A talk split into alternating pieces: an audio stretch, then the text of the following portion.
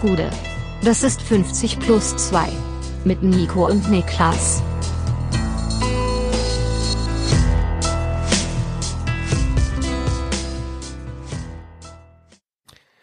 »50 plus 2 Bundesliga-Rückblick. Der vierte Spieltag ist geschafft. Mein Name ist Nico Heimer und bei mir sitzt Deutschlands letzter Hobby-Pharma-Lobbyist Niklas Levinson.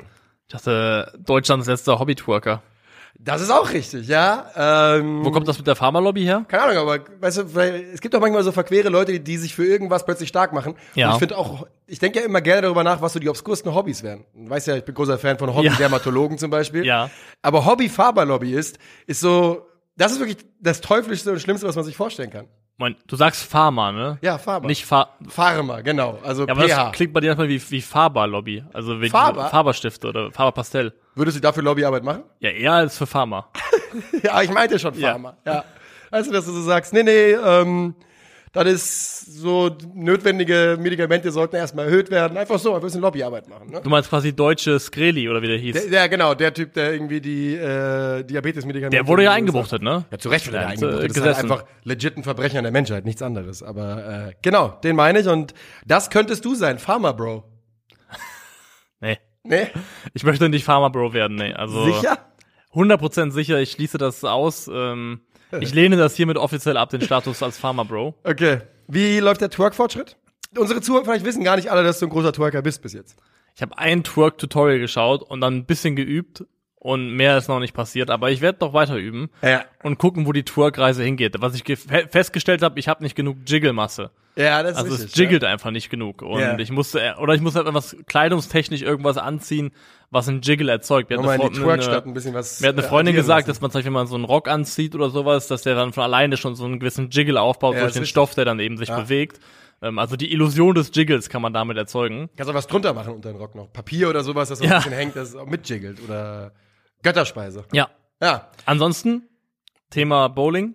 Thema, Bow Thema Bowling. Thema ja? Bowling. Ja. White Bowling is problematic. Bitte. Ja, ich war am Wochenende Bowling spielen Ja. und ähm, ich muss sagen, das Spiel Bowling macht tatsächlich Spaß. Ja, auf jeden Fall. Da gibt's wirklich nix. Da muss ich wirklich sagen, Bowling ist eine tolle Aktivität. Wir haben drei Runden gespielt und ich du war, bist ja eigentlich, du bist ja Kegel-Ultra eigentlich.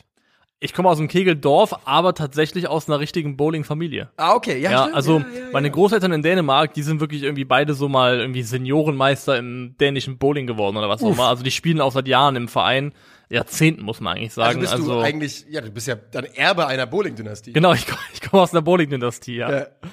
Und ich war am Samstag eben, Samstagabend war ich Bowling spielen und zwei Stunden haben wir gemacht, drei Gesamtrunden. Ich hatte nicht den besten, die beste Peak-Punktzahl, aber über die drei Runden verteilt den besten Gesamt-Average im Das ist Bowling. gut. Das war gut. Ähm, es war so ein bisschen nach gemerkt, okay, ich habe da auf einer anderen Ehrgeizwelle frequentiert als viele der anderen Spieler. Ja, natürlich. Weil es gab so, es gab so einen Moment, ich bin relativ schleppend reingekommen und dann habe ich meinen dritten Strike in Folge geworfen und habe mich so umge von der Bahn umgedreht und bin so auf die Leute zugeschritten mit so einer Energy, als ob ich jemanden anrempeln wollen würde mit der Schulter noch im Vorbeigehen, aber alle Leute haben so haben sich gefreut und so wuh gemacht und sich total gefreut. Dass, Ja, aber das konntest du nicht ich leben konnte auch nicht damit umgehen, was Ja. war, also es hat komplett deplatziert Hast gewesen, was so, die hast du dann so mit der rechten Hand auf deine Brust geschlagen und so sagst, Genau. all night, baby, all night. So in der Art, ja, so in der Art. Und mein persönliches Highlight war, das war in der letzten Runde, da habe ich nochmal versucht, den äh, Gesamt-Average oder den besten Score Ja. des Abends zu überbieten, den es in einer Runde gab. Der da war? Äh, 156 oder sowas, keine Ahnung. Ich kann nicht beurteilen, wie viel, was viel oder wenig ist Äh, perfekte Spiele sind 300, aber das ist ja perfekt. Also keine Ahnung. Ja. Du bist also halb perfekt quasi. Das war das Ziel. Halb perfekt, ja. Ähm, jedenfalls hatte ich da auch wieder zwei Strikes an den letzten, von den letzten drei Würfen hatte ich zwei Strikes nach der letzte Wurf und ich Klatsch. hätte da nochmal liefern müssen. Ja. und nochmal striken und bin dann zur Bahn so geschritten mit der Kugel in der Hand und wollte mich selbst so motivieren. Und man sagt ja Sachen zu sich selber, ohne dass man drüber nachdenkt. Es kommt ja einfach so instinktiv. Ne? Ja. Und ich habe dann mir selbst so zugeflüstert, komm jetzt, du Hurensohn.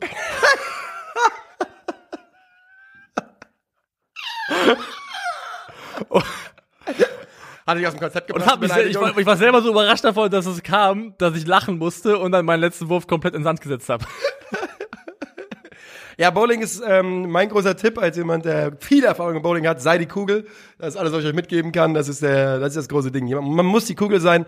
Genau wie man der Schein sein muss, wenn man jetzt zum Beispiel eine Sportwette macht. Das hilft immer, sich in den Gegenstand reinversetzen. Das stimmt, ja. Glaube ja, ich tatsächlich. Muss, muss man ja. machen. Muss man machen. So, was haben wir sonst noch zu besprechen? Anfangen äh, hier, äh, bevor es losgeht? Nicht mehr so viel, oder? Sei das Freitagsspiel? Oder hast du noch was? Ich überlege gerade, ich gucke, ob die äh, Kollegen mit den vier Buchstaben irgendeine schwachsinnige Headline noch auf der, auf der Homepage haben, die wir kurz abarbeiten müssen. Das ist ja eigentlich immer Go-To-Platz. Aber nein, ich vermute, du bist heute, heute nicht down für Wendler und Laura Talk, Na, na, na, na. Sei das Freitagsspiel. sei das Freitagsspiel. Das Freitagabendspiel ist der SC Freiburg, ein deutsches Spitzenteam gegen den VfL Bochum und die Freiburger gewinnen dank äh, Gerifos Elfmeter beziehungsweise dem dritten Nachschuss von Gerifos Elfmeter zum 1 zu 0. Ähm, ein hoch, hoch, hoch verdienter Sieg für die Freiburger. Die Bochumer haben ihre Chancen. Sie haben auch äh, gerade am Anfang und dann in der zweiten Halbzeit so ein paar Mal ein, zwei Phasen, wo sie echt ein bisschen Gas geben und hätten 100% ein Tor verdient gehabt, aber Freiburg hätte eben auch mehr als ein Tor verdient gehabt. Und der Mann, der das verhindert ist, heißt Riemann und steht im Tor der Bochumer. Was hast du, wie hast du das Spiel gesehen? Ja, Riemann war ja fast so ein bisschen die, die tragische Figur des Abends, weil er ja auch derjenige war, der den dann letztendlich spielentscheidenden Elfmeter verursacht hat, weil er einen, ja, einen, eine lange oder eine hohe Hereingabe nicht fangen konnte, fallen gelassen hat und dann eben Saloy kurz an die Hose ist, Ja.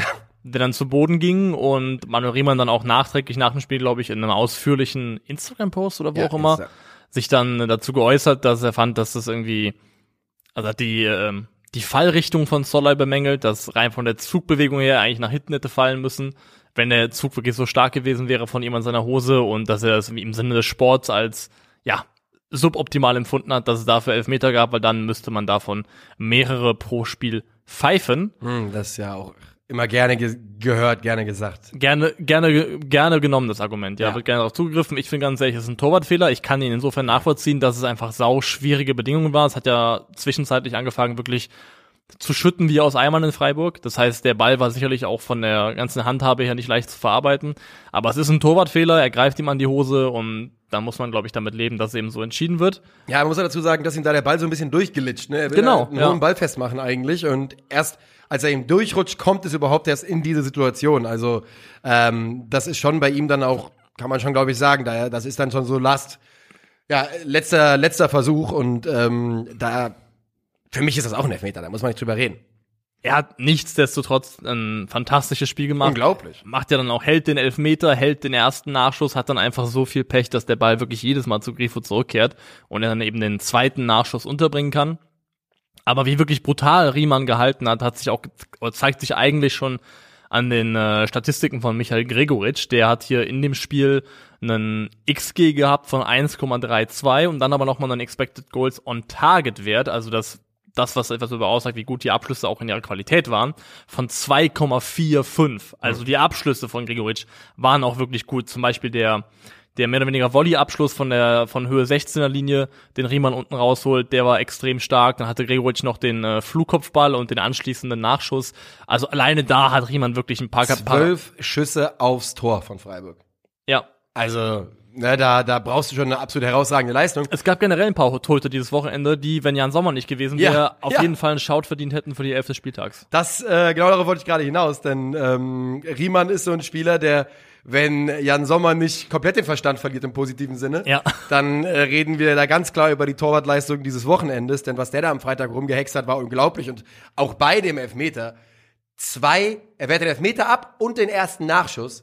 Und erst im dritten Versuch trifft äh, Grifo, da war schon viel, viel Pech dabei, dass er den nicht äh, auch, ja, dingfest macht. Und äh, so geht es dann dahin. Die Bochumer, wie gesagt, dafür, dass sie weiterhin punktlos sind, dafür, dass sie weiterhin am Darben sind, die geben sich nicht auf. Die sind in jedem Spiel da. Die wussten hier in Freiburg, dass sie die unterlegene Mannschaft sein werden und sie waren die unterlegene Mannschaft, aber trotzdem, letzte Also- fünf Minuten und so irgendwann so, mal so 20 Minuten vor Ende, Also- waren da durchaus Phasen, wo die Gas gegeben haben. Asano hatte ja zwei sehr gute Möglichkeiten. Simon Zoller ist in vielversprechende Abschlusssituationen gekommen. Ich glaube, das, woran bei Bochum gerade fehlt und was definitiv noch nicht kompensiert ist. Deswegen bin ich auch gespannt drauf, wann zum ersten Mal Lys Musset oder Lymusset, mal schauen, ähm, wann der zum ersten Mal mitspielen darf, denn Für mich liegt da vieles oder viel von dem, warum Bochum nach vier Spielen noch komplett ohne Zählbares daspielt, dasteht, liegt so ein bisschen in der mangelnden Abschlussqualität begründet. Mhm. Ähm, also Zoller bringt hier nur zwei von seinen fünf Abschlüssen aufs Tor und jeder einzelne Bochum Offensivspieler hat grundsätzlich weniger XG on Tage geliefert, als er eigentlich XG hatte. Das heißt, die Abschlüsse selbst waren einfach auch nicht so gut. Und daran mangelt es für mich so ein bisschen, dass wenn Bochum, glaube ich, jemanden vorne drin hätte, der ein bisschen mehr clinical wäre und ein besserer Abschlussspieler, als die, die aktuell dort vorne spielen, die es nicht schlecht machen, aber die eben da nicht ihre Hauptqualität haben, dann könnten sie auch definitiv besser dastehen. Ja, es fehlt auf jeden Fall ähm, ein Stürmer, der, der, ja, der zehn Tore machen kann oder sowas. Den sehe ich noch nicht bei Bochum. Aktuell äh, vier Spiele, drei Tore, 13 Gegentore. Das ist natürlich eine Momentaufnahme, denn man dabei eben die Bayern dazwischen. Und da äh, muss man sich nicht so große Sorgen machen. Das Einzige, was man sich ein bisschen fragen darf, ist natürlich, das hat man alles schon mal gesehen. Man hat Mannschaften gesehen, die als großer Außenseiter in eine Saison reingehen, die mit viel Selbstbewusstsein, Selbstvertrauen und sich nicht aufgeben, obwohl es am Anfang nicht so läuft. Die Gefahr, dass dann irgendwann der Punkt kommt, ab dem, ab dem es dann nur noch bergab geht, weil man merkt, ja gut, hier funktioniert nichts mehr, die gibt es eben und ich hoffe, dass die Bochumer das möglichst lange äh, hinauszögern können. Das hoffe ich auch. Ich glaube, sie haben das Glück, dass es andere Mannschaften gibt, die, also gerade jetzt ist punktetechnisch, wenn man denkt, dass die, oder bedenkt, dass die Bochumer Ambition realistischerweise ja ab Platz 15 sind wir super, super happy ist, dann ist bisher noch nicht so wahnsinnig viel passiert. Also alles ist in Schlagdistanz, das ist also vollkommen in Ordnung. Ähm, zu Freiburg vielleicht kurz noch, weil die haben ja jetzt einfach, wenn man jetzt mal draufschaut, tatsächlich einen sehr guten Saisonstart hingelegt, wenn man mal diese Pleite gegen, ähm, gegen Dortmund ausklammert, haben die den Rest gewonnen? Ja, die haben 30 ja, eine Niederlage. Genau. Und Sieben zu drei Tore, ne? Die sind wieder richtige, äh, also das ist mit relativ wenig Aufwand im Verhältnis zu den anderen Mannschaften, die da Ja, aber Freiburg ist einfach auch in drei von vier dieser, dieser Spiele ohne Gegentor geblieben. Also die einzigen Gegentore gab es gegen Dortmund und das kommt für mich nicht von ungefähr. Auch jetzt hier wieder, das war schon mal Thema beim Spiel gegen BVB. Die Freiburger spielen gegen den Ball ein wirklich brutal engmaschiges 4-4-2. Die, die Abstände sind mega klein, das Zentrum ist super verdichtet. Den einzigen Weg, den ich meistens sehe, um dieses Freiburger Konstrukt, das wirklich so stabil ist, ins Wanken zu bringen, ist, wenn du einen Spieler hast, der einen einzelnen Freiburger eins gegen eins herausfordert und überspielt und dann andere dazu zwingt, ihre Position zu verlassen und so ein bisschen Entscheidungen treffen zu müssen. Hat zum Beispiel Gerrit Holtmann hier auch ein, zweimal sehr gut ja. gemacht, jemanden überspielt im Dribbling und dann damit eben Räume gerissen. Aber so rein aus dem Kombinationsspiel heraus ist diese Freiburger Mannschaft wirklich extrem schwer zu knacken. So ist es wohl und ähm, Christian Streich muss man mal sagen, also dem ist alles so scheißegal, man muss es mögen. Man muss es mögen. Ja? Der da zum äh, Pre- und Post-Game-Interview auftaucht, safe hat er eine Viertelstunde vorher noch geschlafen und so. Äh, das finde ich einfach, finde ich einfach äh, in Ordnung, damit kann ich leben und es ist wirklich, man kann dem, vor den Freiburgern aktuell den Hut nicht genug ziehen, dass sie das auch in die neue Saison rübergerettet haben und im selben Tempo aktuell weitermachen und jetzt, wie du eben sagtest, einen Punkt hinter den Bayern und hinter äh, Union Berlin auf Platz drei stehen das ist schon absolut in Ordnung. Und ja, für die Bochumer, wie gesagt, muss man jetzt gucken, den Kampf annehmen, würde man wohl sagen. Klar ist aber auch, die Bochumer hatten jetzt natürlich, wenn du schon gegen Freiburg äh, und äh, den FC Bayern spielst an frühen Spieltagen, dann ist das kein richtig einfaches Auftaktprogramm. Nee, das bestimmt nicht. Gegen Hoffenheim ja auch, die ja, ja. auch sehr gut dastehen. Also es kommen da jetzt sah man ja gut aus, weil nur gefühlt. Sah man sogar sehr gut aus. Es kommen jetzt langsam die Gegner, wo dann auch tatsächlich Bochum Augenhöhe ist. Ich glaube auch vor der Länderspielpause müsste noch ähm, Bochum gegen Schalke sein. Und das könnte schon so ein wegweisendes Ding werden im, ja. da unten im Abstiegskampf. Über, über Schalke werden wir auch noch ausführlich reden gleich. Aber ich würde sagen, das Freitagsspiel können wir damit für den Augenblick zumachen und uns dem Samstag widmen, oder? Ja, können wir machen. Da würde ich, glaube ich, mit dem Spiel reingehen, was rein zuschauertechnisch wahrscheinlich am wenigsten Interesse weckt. Und das ist RB Leipzig gegen den VfL aus Wolfsburg. Die Leipziger gewinnen 2 zu 0. Es ist insgesamt betrachtet ein äh, verdienter Sieg. Die XG-Statistik sagt 3,9 zu äh, 0,67. Aber das unterschlägt so ein klein wenig für mich, dass Bochum, äh, Wolfsburg wirklich Mitte der zweiten Halbzeit eine Phase hatte, als es noch 1 zu 0 stand, wo sie wirklich gut und gerne den Ausgleich machen können, oder? Ja? Ja. In der zweiten Halbzeit haben die diese Phase, also die bringen Gut, jetzt sind wir natürlich überhaupt nicht mehr äh, im, im Dings, aber sie bringen Mamouche und Mecher zur Halbzeit. Ja, ja. Und Mamouche macht richtig Alarm und es gibt wirklich eine Phase, ich würde so sagen, ab der 55., 60. bis zur 70. Minute, da sind sie, da haben sie wirklich zwei, drei richtig große Chancen in Folge. Und da könnten sie den Ausgleich machen. Ja, ich erinnere mich an den Mamouche-Abschluss unter anderem. Zwei hat er sogar. Ja, Gelegenheiten gab's, aber nicht so wahnsinnig viel, finde ich dann trotz allem. Also klar, du hast recht damit, dass es eine gewisse Drangphase gab, aber ich finde trotzdem, dass es insgesamt in Summe von Wolfsburg wieder relativ wenig gewesen Ja. ist. Du hast ja eben auch XG angesprochen. Wolfsburg ist jetzt nach vier Spieltagen 14. der XG-Tabelle in der Bundesliga. Ja. Das ist für eine Mannschaft mit der, also rein von den Namen her, der Offensive und dem Anspruch an sich selbst einfach viel zu wenig. Es ist ja so, dass die, also erstmal stimme ich da vollkommen zu. Ne? Wie gesagt, ich bin auch, ich, es ist auch ein verdienter Sieg für Leipzig. Ich wollte nur sagen, es gibt da diese Phase in der zweiten Halbzeit, wenn die da das Tor machen, dann läuft das Spiel wahrscheinlich anders. Ähm, aber du sagst das Richtige. Die Wolfsburger haben sich auch eindeutig noch nicht gefunden. Ne? Äh, Baku, Philipp und Kruse kommen rein anstelle von Bono, Swanberg und Mamouche. Ähm, liefert aber wirklich in der ersten Halbzeit gar nichts und erst als Mamouche dann drin ist, wird es ein bisschen besser. Und die Leipziger erzielen früh das 1 zu 0. Es ist ein Handelfmeter, der Ball kommt von links, geht Lacroix in die Hand, er will ihn rausköpfen, dann geht er in die Hand, sieht ein bisschen blöd aus, ist aber natürlich 100% ein Elfmeter. Ja, 100 Prozent. Und äh, den verwandelt dann ein Kunku. Und was in der ersten Halbzeit auffällt, ist, dass nicht nur die Wolfsburger Offensive nicht gut funktioniert, die Viererkette ist in Phasen wirklich vogelwild unterwegs. Äh, die können sich da bedanken, dass sie so, dass sie nicht nach 30 Minuten 2-0 hinten liegen, in meinen Augen. Ja, die Wolfsburger Mannschaft ist generell noch Stückwerk und ich finde so ein bisschen, dass es dieselben Probleme sind, die sie plagen, die auch in der Vorsaison unter Florian Kofeld und davor auch ein Stück weit unter Marc van Bommel auch schon da gewesen sind. Da hat sich nicht so wahnsinnig viel getan in meinen Augen. Also erstmal glaube ich, dass Wind und Wimmer der Mannschaft aktuell fehlen. Ja. Und dass es wichtig wäre, dass beide da zeitnah zurückkehren, glaube ich, kann man auch so im frühen September mit rechnen, was man so hört. Ähm, weil wir hatten letztes Jahr ganz oft das Thema, wenn Wolfsburg gespielt hat, zum Beispiel Doppel-Sechs, wie es ja aktuell auch oft vorkommt noch, mit ähm, zum Beispiel Gilavogi und Arnold, dass das beides Mittelfeldspieler sind, die, also Arnold hat eine fantastische ähm, ja, Passverteilung, Ge gegen den Ball ist das vollkommen fein, aber das sind beides Leute, die vor allem, was das I- Ball, mit Ball am Fuß Meter nach vorne machen, Probleme haben. Probleme haben und dir wenig bis gar nichts bieten. Also was jetzt reine progressive gemachte Meter im Spiel angeht, wenn man mal die Wolfsburger Mittelfeldspieler durchgeht, die es da so gibt. Asta Ranges zählte da im vergangenen Kalenderjahr letzte 365 Tage zu den schlechtesten 26 Prozent. Gilavogi zu den schlechtesten 11 Prozent, Arnold zu den schlechtesten 11 Prozent. Swanberg ist da ganz passabel, der Neuzugang. Der ist da genauso gut oder besser wie 51 Prozent auf der Position mit 3,71 eben progressiven, ja, Läufen mit Ball am Fuß äh, pro 90 Minuten. Ähm, aber da fehlt jemand und deswegen, ich fand das super spannend, als in der Vorbereitung zum Beispiel auch Wimmer Wimmer auf dieser Position gespielt hat, weil ich glaube tatsächlich Patrick Wimmer, der bei Bielefeld schon gezeigt hat, dass er herausragend, nicht herausragend, aber sehr, sehr gut gegen den Ball arbeiten kann, wäre für mich, glaube ich, aus dem aktuellen Kader heraus das wichtige Puzzlestück oder eine mögliche Lösung für die Position, weil der ist jemand, der viele erfolgreiche Dribblings im Spiel hat, der den Ball tragen kann und das fehlt dem Wolfsburger Spiel aus dem Mittelfeld heraus, meiner Meinung nach. Ja, es kommt auch insgesamt zu wenig von den Flügeln. Ne? Kaminski mit seinem zweiten Start jetzt in dieser Saison, beide Male, ja, ja, in Ordnung, ähm, aber nicht berühmt und ähm, damit halt dünn. Ne? Du sagst, aus dem Zentrum kommt nichts, über die Flügel kommt nicht genug. Da, Ja. äh, irgendwie ergibt sich da relativ schnell, warum man in der XG, äh, XG-Tabelle so schlecht dasteht.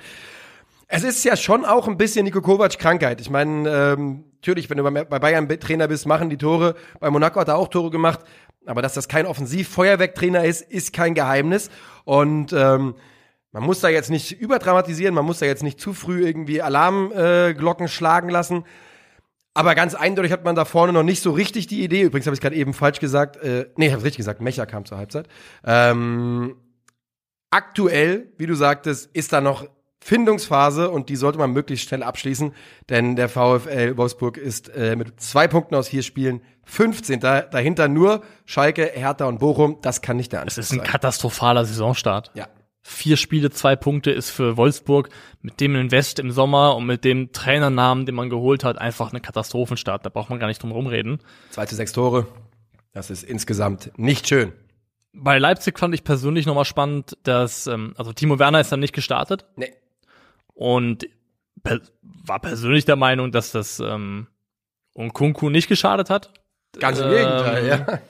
Und da gab's auch, also nachher ist ja ist es ja Timo Werner, der das 2 zu 0 vorbereitet für einen Kunku, muss man ja fairerweise sagen. Und das war sehr schön von rechts. Auch sehr schön, genau, schneller Doppelpass, äh, Tempoverschärfung, scharf reingespielt, sehr gute Vorarbeit. Da gab's eine exemplarische Szene für mich in der 78. Minute. Das ist in einer großen Chance für Timo Werner gemündet. Das ist, ähm, ja.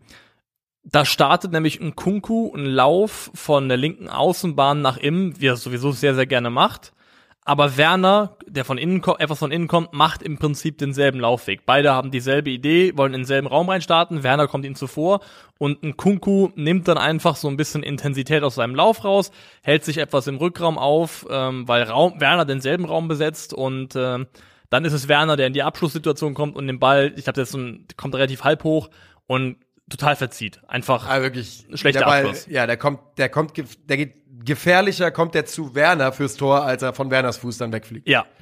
Das ist wirklich. Genau ja. das. Und das fand ich relativ exemplarisch, weil du hättest, glaube ich, auch, wenn, wenn Werner jetzt nicht in dem Fall auf, dort gewesen wäre, wäre ein Kunku der Spieler gewesen, den du in diese Abschlusssituation bringst. Und ich glaube, wenn du einen Christopher Nkunku hast, dann sollte es auch immer, sollte er auch im Zweifelsfall die Priorität sein. Und das fand ich nur in der 78. Minute war für mich so ein exemplarisches Beispiel dafür, warum das aktuell zumindest noch so ein bisschen holpert zwischen den beiden, weil ich das Gefühl habe, beide haben oftmals dieselbe Idee und fühlen sich im selben Raum wohl. Und da ist dann nicht immer Platz für zwei Leute gleichzeitig.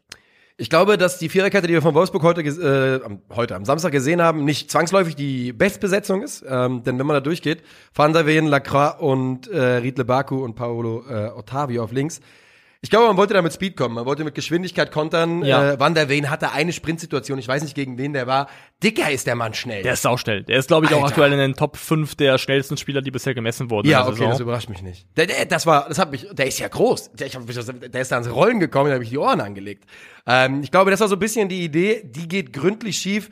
Der VW Bochum findet sich noch nicht, während die Leipziger, ja, genau das so langsam tun. Ähm, der Saisonsieg spül, äh, Nummer eins spült sie auf Tabellenplatz neun. Ist noch nicht berühmt, aber wir sind auch nicht so weit drin. Leipzig jetzt langsam standesgemäß. Langsam. Ja. Spielerisch nicht überzeugend, nach wie vor nicht, aber zumindest aus Leipziger Sicht die ersten drei Punkte. Dann würde ich sagen, machen wir das Thema dicht. Gerne. Und arbeiten das nächste Thema ab oder das nächste Spiel ab, wo nicht ganz so viel passiert ist, denn es ist komplett in eine Richtung. Es ist das 1 zu 0 oder der 1 zu 0 Heimsieg von der TSG Hoffenheim gegen den FC Augsburg. Ich habe was für dich vorbereitet. Hast du auch was vorbereitet? Dann mach du zuerst, ja. Okay. Ich wollte dir gerne die XG-Werte von Augsburg bis jetzt in dieser Saison vorlesen. Ah, okay. 0,55 gegen Freiburg, 0,45 beim Sieg gegen Bayern und für Leverkusen, 0,23 gegen Mainz, 0,66 jetzt gegen Hoffenheim. Ja. Das ist, das ist, nicht, ist nicht so viel. katastrophal. Es ist ein kleines Wunder, dass die überhaupt ein Spiel gewinnen konnten. Ja. In Leverkusen das 2 zu 1. Was ich sagen wollte, ist, ich finde, wenn zwei Mannschaften im Ende August frische Saison Bundesliga Samstag 15.30 Uhr und da kommen in ein Stadion, das deutlich größer ist, 17.000 Leute rein, dann finde ich, müsste das eine automatische Disqualifikation für den Wettbewerb Bundesliga sein. Ja. Das, das ist lächerlich. Ja. Das hat ja sogar Dennis Geiger selber ja, gesagt. 17.000 sind, sind ein bisschen dünn oder was sagt er, ne? Also er hat auf jeden Fall explizit gesagt, dass er 17.000 eigentlich nicht in Ordnung findet. 17.000 sind etwas dünn, 17.000 sind eigentlich ein Witz. Siehste. Ja. Und das sagt ein Hoffenheimer Spieler.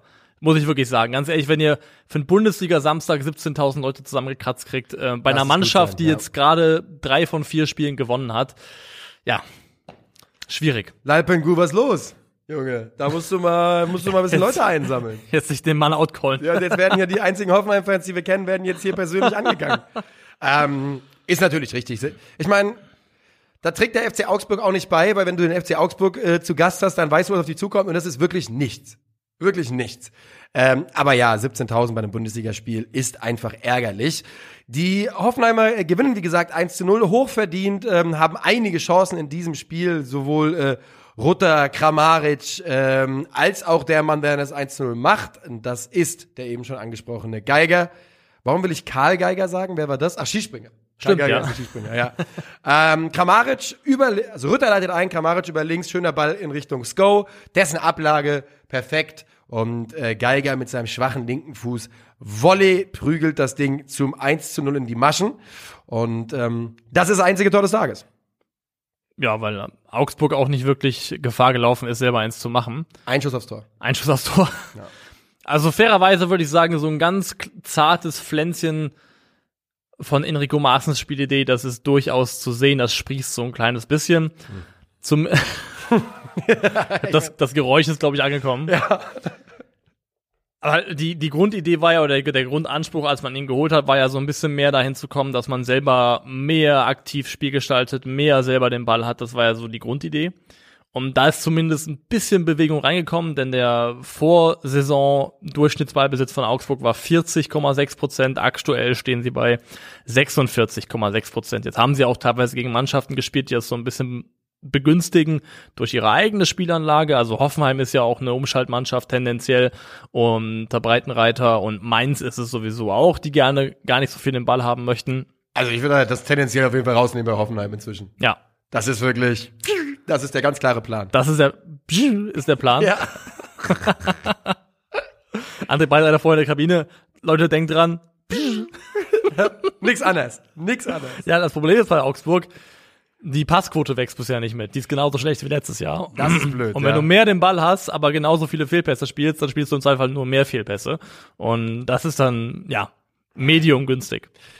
Haben wir, müssen wir Leute lohnend erwähnen? Ähm, Lobend. Lobend. Lohnend. Lobend. Also ich würde ein kleines, ich würde ich würd zumindest Robert Sko ganz kurz lobend erwähnen Ja. wollen, der ja bei der TSG powered bei Alfred Schreuder einen relativ schwierigen Start hatte und den der hat sich auch dann so ein bisschen fortgesetzt, aber es scheint so, dass André, Breiten, André Breitenreiter weiterhin auf Sko setzt, eben jetzt nicht mehr auf der linken Seite, wo jetzt eben, also logischerweise auch Angelino spielt und fest eingeplant ist. Aber er lässt ihn immer rechts spielen und bisher macht das auch gut und es ist ja auch die Seite, die er einfach besser kann. Und was ich ganz, ganz interessant finde als statistische Beobachtung ist, die Menge, mit der äh, Sko aufs Tor schießt, die ist gar nicht so viel mehr als letzte Saison. Also er hat letzte Saison 2,46 Abschlüsse pro 90 Minuten gehabt. Und Ehrlich gesagt, mehr als ich gedacht hätte. Ja. tatsächlich relativ viel. Also wenn man sich das, wenn man sich das offensive Output, also Ja. Flanken, erwartete Assists, äh, Pässe ins letzte Drittel von äh, Sko anguckt, dann ist er da statistisch wirklich im absolut oberen Segment unterwegs. Defensiv ist es halt einfach relativ wenig gewesen meistens. Ähm, aber 2,46 Abschlüsse pro 90 Minuten. Letzte Saison waren es 2,24. Also es ist nicht ein wahnsinnig großer Unterschied. Aber der Unterschied, den ich ausmachen würde und den ich ganz spannend finde, ist, von diesen Abschlüssen gingen in der abgelaufenen Saison nur 20% aufs Tor und diese Saison sind es aktuell 44%. Und das würde ich zumindest darauf zurückführen, dass er dieses Jahr oder aktuell mehrheitlich von der Seite aus abschließen kann und darf, wie er es selber am liebsten mag, nämlich eben die Bewegung vom rechten Flügel nach innen und dann mit dem starken linken Fuß abschließen. Das ist so, wie er gerne aufs Tor schießt. Und ich glaube, so könnte ich mir das erklären. Das ist für Hoffenheim auch gar nicht irrelevant, weil ähm, Robert Sko, es gibt eine Statistik, die heißt Schuss kreierende Aktionen. Das sind die letzten zwei Aktionen, ähm, bevor ein Tor fällt. Das kann alles sein. Das kann ein Dribbling sein, das kann ein Pass sein, es kann aber auch ein Schuss sein.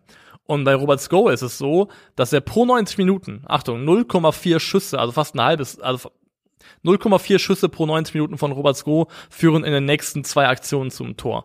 Das ist unheimlich viel. Das, Das heißt, ist wirklich viel, ja. das heißt, je mehr er aufs Tor schießt, schießt, desto besser ist es auch wirklich zählbar für Hoffenheim, weil, so würde ich es zumindest verargumentieren, er eine Abschlussqualität hat, die so hoch ist, dass die Torhüter zum Beispiel oft den Ball nicht halten oder festhalten können, sondern abwehren, abprallen lassen müssen, um dann entsprechend Folgesituationen entstehen können. Oder es ist ein Schuss, der vielleicht als Alumi- Aluminium geht, zurück ins Spiel springt und dann eben äh, nochmal für eine gefährliche Situation sorgt. Wen ich noch äh, herausheben wollte bei Hoffenheim wäre Grisha Prömel, auch wenn der gar nicht sein bestes Spiel gemacht hat. Ähm, das ist einfach ein Stil gewesen, den, den Mann ablösefrei zu holen. Und das haben wir letzte Saison schon gesehen. Und das sehen wir auch diese Saison. Und äh, ich bin großer Fan von Prömel. In diesem hat, glaube ich, 80 Prozent Zweikämpfe gewonnen in diesem Spiel. Und äh, ist einfach auch von der Mentalität ein Spieler, der dich, der dich, der dich, ja, ein Anführer. Der Typ ist ein Anführer. Also, wenn du wenn du Geiger und Prömel gemeinsam aufstellen kannst, dann bist du schon relativ giftig unterwegs im Mittelfeld. Ja, und ähm, das reicht für die TSG an diesem Wochenende, um ja den nächsten Sieg einzufahren. Bei Hoffenheim läuft's wirklich komplett nach Plan. Man hat neun Punkte aus vier Spielen, drei Siege, eine Niederlage. Das ist äh, der Start nach Maß für André Breitenreiter. Definitiv, ja. So, gehen wir weiter, oder? Ja. Dann lass mich mal gucken, wo wir hingehen. Wollen wir nach Mainz? Jo. Dann gehen wir zu Mainz 05 gegen Bayer 04, Ergebnis 0 zu 3. Schön. Ähm, bisschen, das erste bisschen freaky Spiel, über das wir hier reden müssen, oder? Ja, weil das so ein bisschen fast die, die Umkehrung von dem war, was Leverkusen bisher in der Saison widerfahren ist. Genau, denn in diesem Spiel gewinnt Leverkusen 3 zu 0 und ähm, ist aber laut den meisten statistischen Werten die unterlegene Mannschaft. Hat weniger Expected Goals und gerade in der zweiten Halbzeit, da steht es auch fairerweise schon dann 3 zu 0 für Leverkusen, ähm, spielt eigentlich nur noch eine Mannschaft so richtig nach vorne und das ist Mainz 05.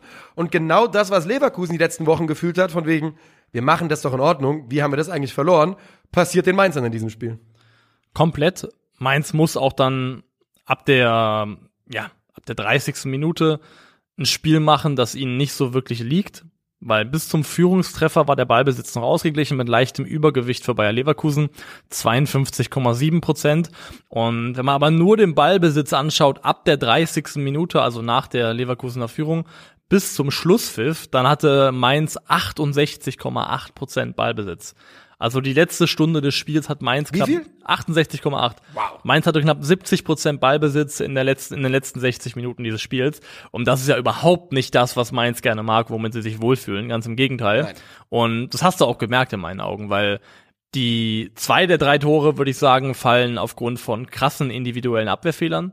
Also das eine Tor, das erste Frimpong-Tor, da stellen sich Leitsch und Hack einfach im Verbund sehr, sehr schlecht an. Richtig weil blöd sehen sie da aus. Leitsch wird da rausgenommen und Hack darf dann niemals so aggressiv draufgehen, sondern muss sich eher frühzeitig proaktiv fallen lassen, um dann eben in die, den, den Raum nach hinten zu das zweite verteidigen. Tor meinst du jetzt gerade, ne? Das 2-0, erste war genau. ja Johnny, okay, genau, genau. also das erste Frimpong-Tor. Ja. Ähm, und beim zweiten Tor ist es, glaube ich, ja auch Hack, der köpft Leitsch. zu Leitsch. Ah ja, genau, Entschuldigung, ja. es Und Leitsch zu ist es dann, der den Ball vertändelt. Und Ja. dann fällt eben darüber das dritte Tor.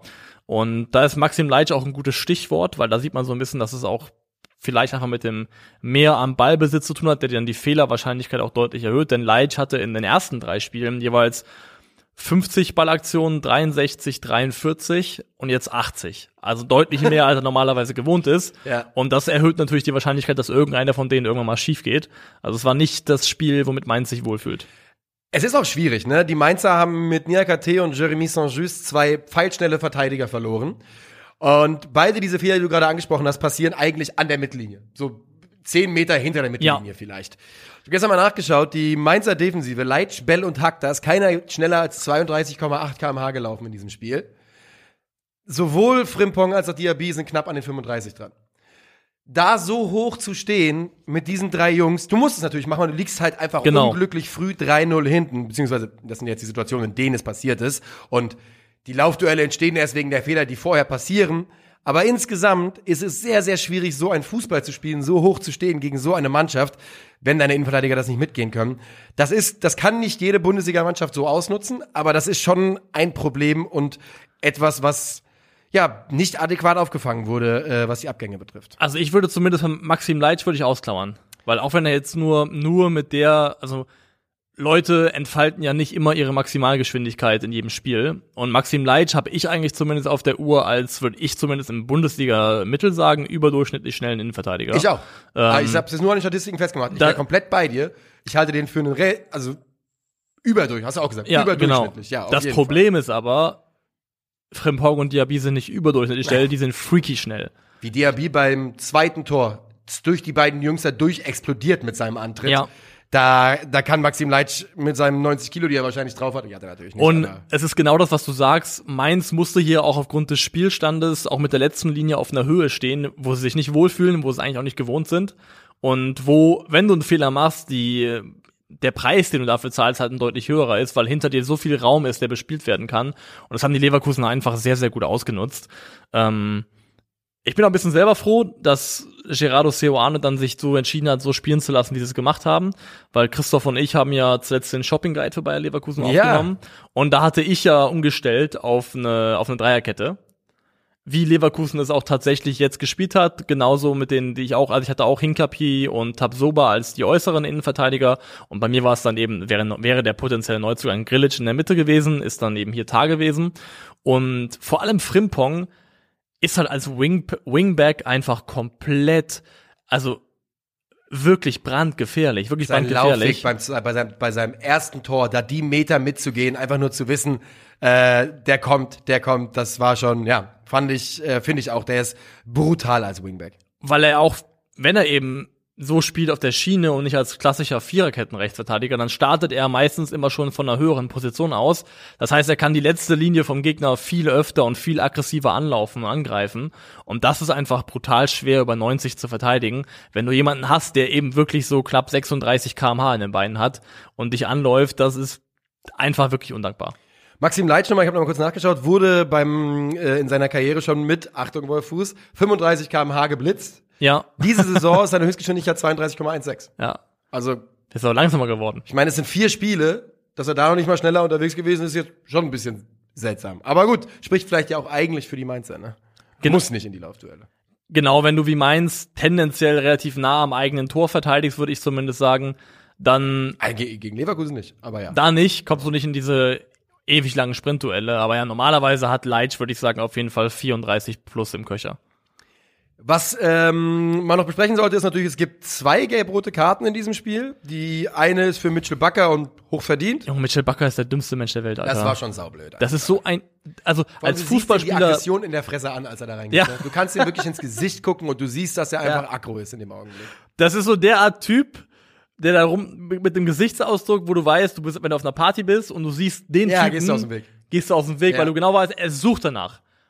Er muss, er, er sucht wirklich danach, danach, dass du ihn kurz angeguckt hast, dass du vielleicht aus Versehen an der Bar sein Hemd gestreift hast, was auch immer, und er ist sofort da, Ja. um dich zu konfrontieren. Direkt Mitchell Bakker ist gerade genau diesen Blick, wo du sagst, egal, das ist wie dieses, kennst du dieses Video, wo ein Hai im Wasser ist und drumherum sind überall Fische und egal, wo der hin, Hai hinschwimmt, ist, weg so, alles, ist ja. alles weg. Ja. Und so ist Mitchell Bakker so ein bisschen. Ja, das ist das, das mag schon sein. Ich meine, der hat die gelbe Karte dafür bekommen, dass er Robin Zentner gehalten hat. Ja. Also äh, der, die zweite gelb-rote Karte, oder eigentlich die erste im Spielverlauf, gibt es für Hinkapje. Ja. Und ich habe mir aufgeschrieben, finde ich drüber. Ich habe zupft halt leicht, ne? Und hat schon Ja. eine gelbe gesehen gehabt. Es ist halt immer diese Ist- dumme Frage von wegen, naja, hat er schon gelb. Ja, aber es Gibst ist, du ihm dann mehr? Darfst du natürlich eigentlich nicht. Aber es ist ja, mehr ein, Freiraum. es ist ja ein taktisches Foul. Also Ja. ich kann es schon irgendwo verstehen. Also ich finde die, die zweite, die von Bakker schon deutlich blöder ja, das ist als keine die Frage. ähm, von Hinkapier. Ist einfach doof gelaufen, aber kann ich verstehen, dass er auch die Situation so zieht, wie er sie zieht. Einfach ärgerlich. Aber Leverkusen, da hört man jetzt auch gerade, der Kicker, glaube ich, berichtet, ist wohl auch auf der Suche aktiv nach einem neuen Linksverteidiger, der nicht nur Kaderplatz sein soll, sondern wirklich Stammplatzpotenzial äh, Potenzial hat. Also ich glaube, da hat man auch die Zeichen der Zeit erkannt, dass Mitchell, Bakker nicht die Lösung sein kann, nicht die A-Lösung für die gesamte Saison. Vielleicht weiß er es auch, ne? Vielleicht lässt sich auch so ein, so ein Auftritt davon noch ein bisschen, äh, damit ein bisschen erklären. Ähm, ein letzter Satz noch oder eine letzte Frage an dich. Tapsoba hat da zwischenzeitlich einmal einen Fußfeger drin gegen, äh, ich weiß gar nicht gegen wen, könnte gegen Karim sein. Ähm, gibt da eine Situation in der zweiten Halbzeit, ähm, wo man zumindest drüber reden könnte, ob das ein Elfmeter war. Hast du die Situation vor Augen oder jetzt gerade nicht? Dann könnte Habe es ich, sein. hab ich nicht vor Augen, deswegen kann ich die Frage Ja. leider nicht gewinnbringend beantworten. Dann machen wir, versuchen wir machen folgendes. Ist hiermit erwähnt, ist vermerkt, ähm, müssen andere bewerten. Colinas Erben werden euch bestimmt dazu was sagen können. Ja. Äh, so. Wir gehen weiter. Mhm. Was haben wir denn noch offen vom Samstag? Also auf jeden Fall noch Hertha gegen Dortmund und dann irgendwann das Topspiel. Dann lass mal gucken, dass wir nichts verpassen. Haben Hertha, Dortmund, und Schalke, Union. Ja, ja. Ja, das sind sie. Dann Hertha Dortmund oder nicht? Ja. Hertha gegen Dortmund endet 0 zu 1. Der BVB gewinnt also auswärts in Berlin. Vollkommen in Ordnung, vollkommen verdient.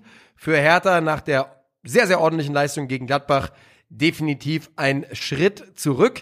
Beim BVB erwähnenswert im Zentrum äh, Sali Özcan neben Bellingham und der macht ein brutal starkes Spiel und das 1 zu 0, das einzige Tor des Tages, erzielt Anthony Modest. Kölner Co-Produktion, denn die Flanke kommt von Sali Özcan. Ja.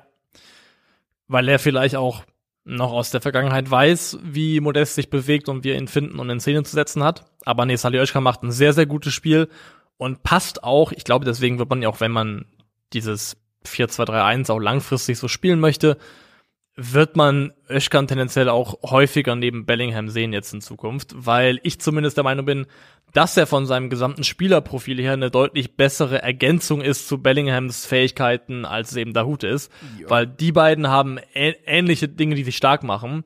Und Salih Özcan hat- Özcan hat eine Verteidigungsqualität, die bei Dahut zum Beispiel so nicht da ist und die dem Dortmund das Spiel auf jeden Fall deutlich mehr Stabilität gibt.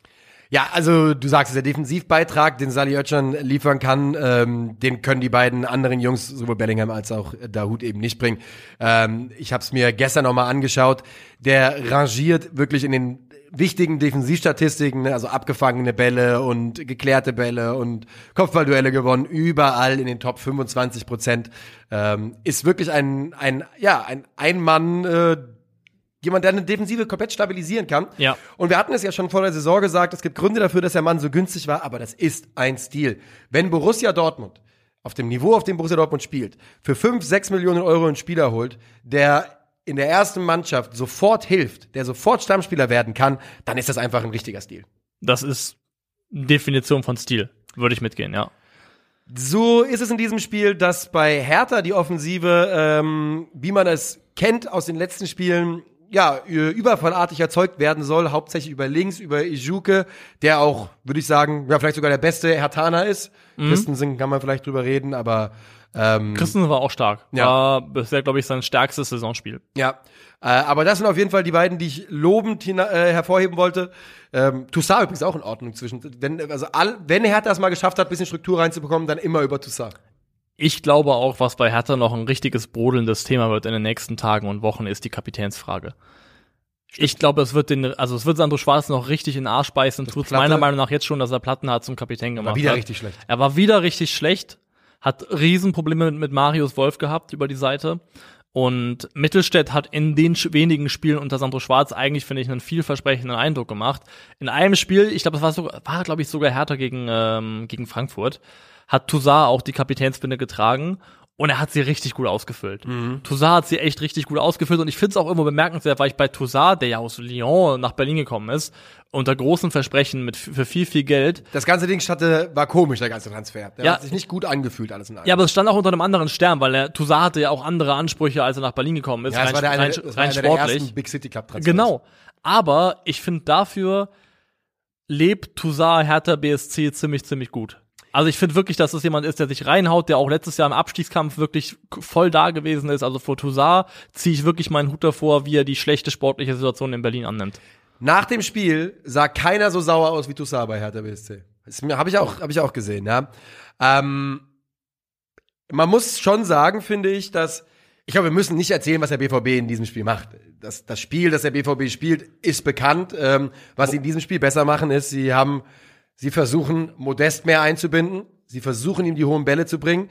So, zumindest vereinzelt, bei weitem immer noch nicht in, in dem Volumen, wie das in Köln passiert ist. Und Anthony Modest in diesem Spiel auch deutlich aktiver, bietet sich mehr an und bringt sich mehr ein. Bringt sich mehr ein, aber er wird auch mehr gesucht. Du hast es ja schon gesagt. An den ersten drei Spieltagen Dortmund, der erste ist nicht so relevant, weil Modesta noch nicht gespielt hat. Aber zwölf Flanken, 15 Flanken, 10 Flanken und jetzt gegen Hertha 24.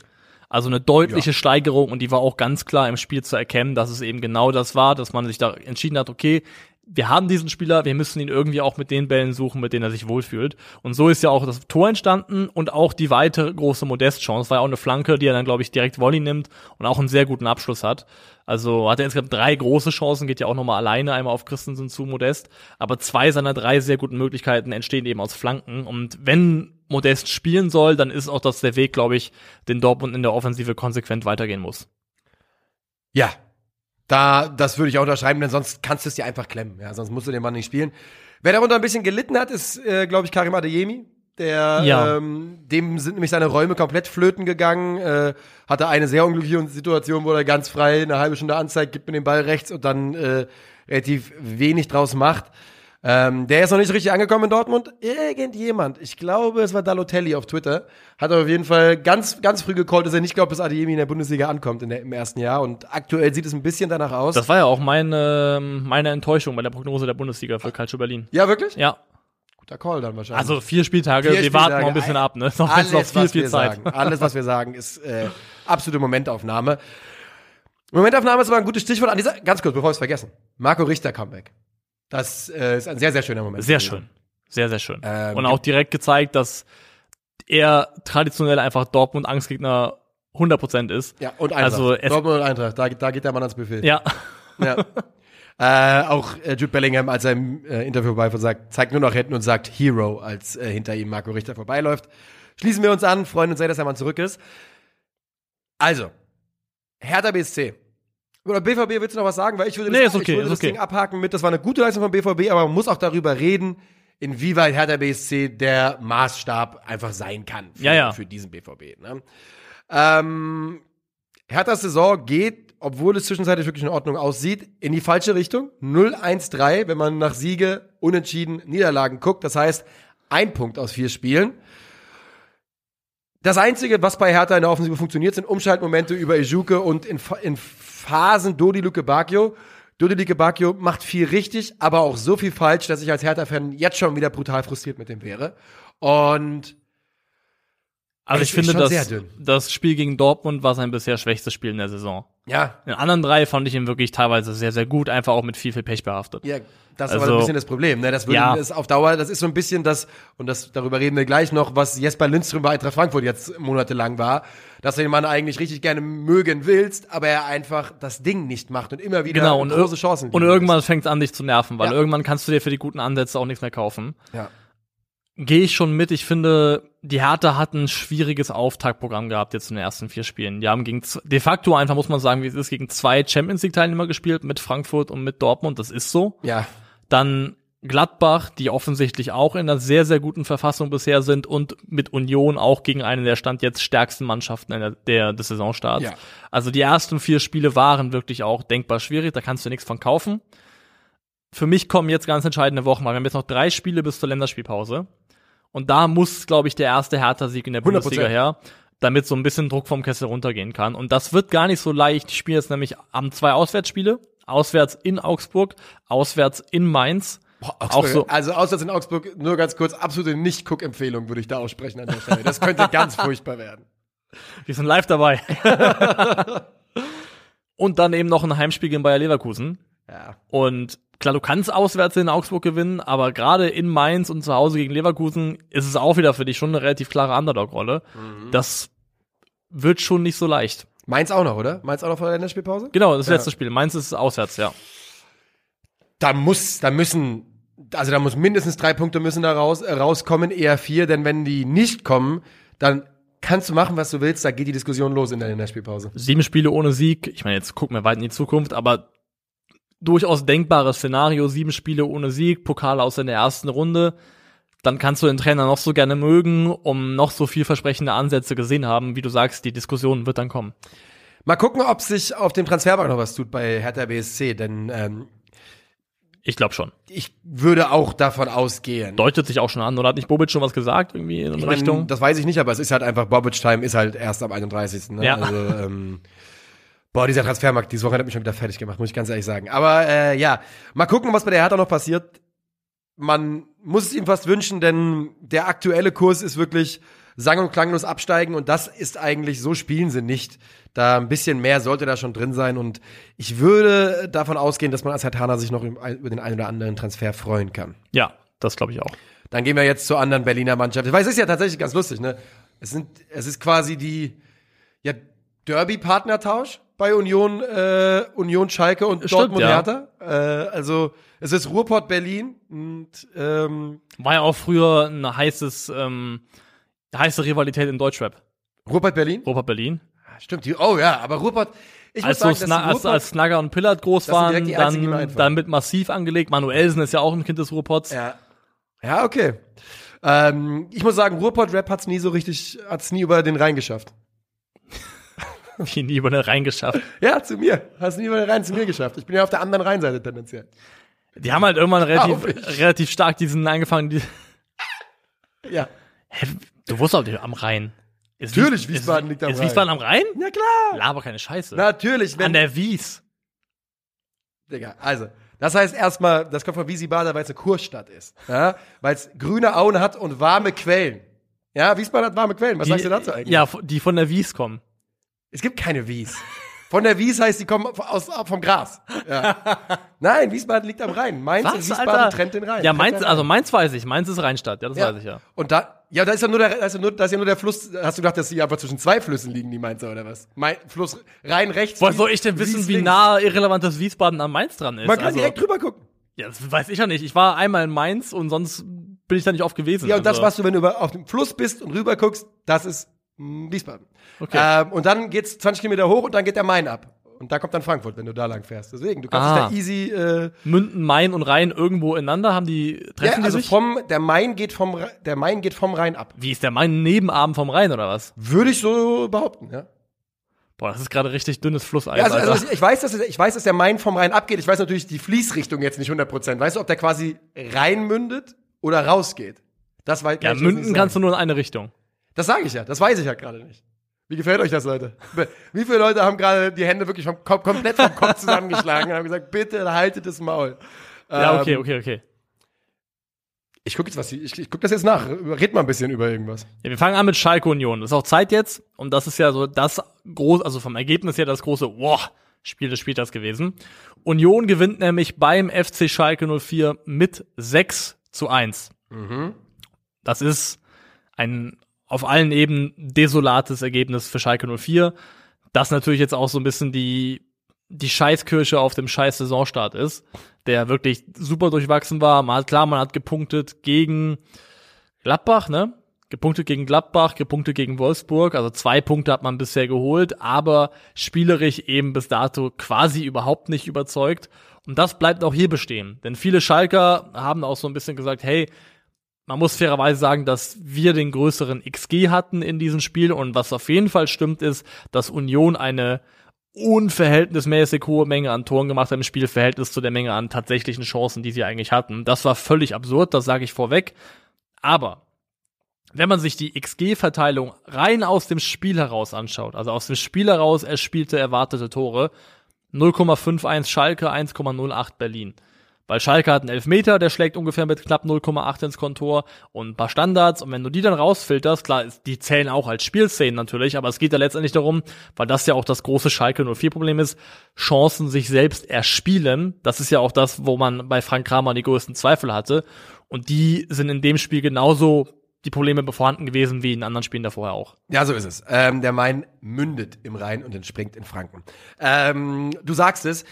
Und man, man muss auch noch mal sagen, die Schalker zeigen hier in Phasen wirklich ordentliche äh, Offensive. Die, das Konzept ist immer dasselbe. Äh, da müssen, machen wir uns nichts vor. Und ja, Schalker, ihr habt den höheren XG-Wert und ja, Schalker, ihr habt auch, wenn man so, wenn man das rein, reinen Eye-Test, die Druckphasen, hat man schon mal das Gefühl, dass, dass Schalke jederzeit ein Tor machen könnte. Aber man darf eine Sache nicht vergessen. Union hat sich vor diesem Spiel das Lätzchen umgebunden. Die wollten genau das, wie dieses Spiel gelaufen ist, ist absolut Trauma für sie gewesen. Die machen früh das 1-0 und dann müssen die nicht mal über den Ball haben und können wirklich immer wieder und immer wieder attackieren. Da sind ein paar Sicko-Buden dabei, die so nicht häufig fallen, aber ähm, das, das Union eben aus diesen fünf äh, Schüssen aufs Tor, aus diesem 1, was haben die für einen XG-Wert, das ist ja wirklich Wahnsinn, 1,6, Ja. sechs Tore machen. Das ist freaky, das ist eine Anomalie, das ist aber auch der brutalen Qualität von Union Berlin geschuldet. Ja. Und vor allem ist es trotz allem nichts, wohinter sich Schalke 04 verstecken kann. Auf gar keinen Weil Fall. es ist de facto ein desolater Saisonstart. Es gibt ganz, ganz wenige Indizien dafür, dass es irgendwie zeitnah besser wird, was die persönlichen oder eigenen fußballerischen Ansätze angeht. Und die Alarmglocken müssen einfach jetzt schon spätestens nach dem Spiel komplett auf Rot sein. ich habe mit meinem Mainz-Kumpel, äh, mein Schalke-Kumpel, gestern geschrieben, der war gestern in Lecce im Stadion, der ist im Urlaub, kann man, kann man auch mal genießen. Und wir sind, ich bin mir nicht sicher, ja, also ich bin nun auch wirklich überhaupt kein Kramer-Fan und war von Anfang an der Meinung, dass, dass es nicht funktionieren wird, aber ich weiß nicht, wie viel Beweise du noch brauchst, dass es nicht funktionieren wird, weil du bist halt, du bist halt komplett baden gegangen, egal ob die Leistung in Ordnung war. Du hast 1 zu 6 verloren zu Hause. Ähm, und da gibt's einfach keinerlei Entschuldigung für. Da gibt es keine Entschuldigung für. Natürlich, die Unioner sind wirklich in unglaublicher Form. Geraldo Becker wieder, also wie, wie häufig war denn Jordan Geraldo hier schon wieder der, der Ausgang, Ausgangspunkt? Beim 1 ja auch, die Ecke entsteht, weil Jordan Geraldo schickt, das 2-0, 2-1 fällt, weil Jordan Geraldo findet. Geraldo Becker, ich bin so ein fucking Vollidiot. Die, seit, seit einem Halb, seit Kruse weg ist, loben wir den hier regelmäßig, sagen, Ja. wie geil der spielt und ich mache in der Prognose den nicht als mein Hottag, ich fucking Vollidiot. Weil stattdessen nehme ich, was habe ich genommen? Rütter, der nur auf den Flügel gepackt wird. Ja. Nee, ähm, Becker ist wirklich krass. Becker ist akt also in den ersten vier Spieltagen würde ich sogar fast so weit gehen zu sagen, Becker ist einer der fünf besten Spieler der aktuellen Bundesliga-Saison. ich glaube, es ist schwer, da, da Ja. es wäre schwerer dagegen als dafür zu argumentieren, würde ich behaupten. Aber ja, genau, die Offensive funktioniert bei Union einfach sehr, sehr gut. Und Jordan zum Beispiel gewinnt in diesem Spiel nur eines von sechs offensiven Kopfballduellen, also gar nicht mal so viele. Aber selbst die Kopfballduelle, die er nicht gewinnt, erzeugen oft einen Mehrwert, weil er ist dann körperlich so sehr am Arbeiten, dass der Schalker Verteidiger eben nicht kontrolliert den Ball wegköpfen kann, sondern daraus eben ungenaue Abpraller entstehen, die dann eben als Zweitbälle von Union aufgesammelt und wiederverwertet werden. Also selbst die Kopfballduelle, die Jordan eben nicht gewinnt, die erzeugen dann oft trotzdem gefährliche Situationen mit dem zweiten oder eben dritten Ball. Und Jordan, aber auch zum Beispiel ähm, Yannick Haberer, der hier auch ein Monstertor gemacht hat, das sind so Union, Döki spielt hinten herausragend gutes Spiel. Also mit welchem Tempo die Neuzugänge bei Union einfach klicken und funktionieren, das ist einfach krass und ist auch ein Kontrast zu Schalke 04, wo ich vor allem sagen würde, dass ich so ein bisschen enttäuscht bin, wie wenig oder bis gar keine Rolle die offensiven Neuzugänge bisher bei Schalke spielen. Mhm. Tobias Mohr hat seine Einsätze bisher gehabt, aber Mollet, Der Molle, gar nicht angekommen ist Molle. Bis gar nicht angekommen Molle. Polter ist relativ schnell auf die Bank rausrotiert.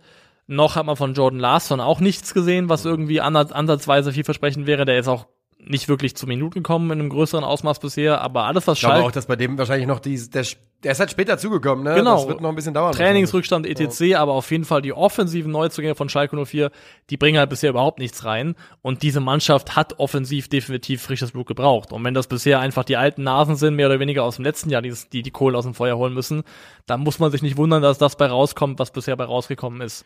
Kral und Kraus sind sicherlich auf Dauer ähm, sehr, sehr gute zentrale Mittelfeldspieler, defensive Mittelfeldspieler für Schalke 04. Noch sind sie es nicht.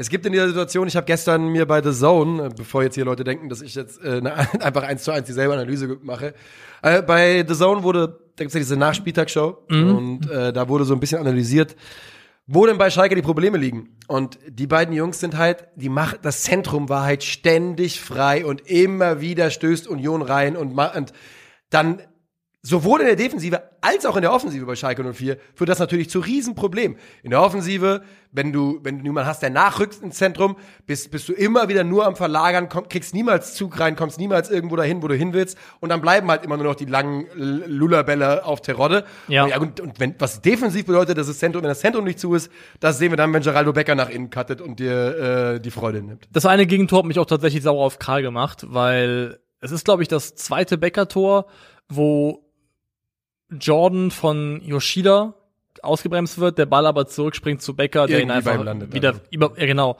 Aber in der Situation, ich meine, es ist die, ist vorher Kral auf, auf Linie technisch auf Höhe mit, mit Becker, aber macht keine Anstalten, irgendwie mit Tempo zurückzugehen und die Lücke zuzulaufen. Bewegt sich da total alibimäßig im, im, ja, nicht mal, nee, im Galopp, Galopp ist er schnell, ne? Im ja, Trab, Galopp ist schnell. Äh, Im Trab und Schweinsgalopp ist das schnellste, was ein Pferd kann. so.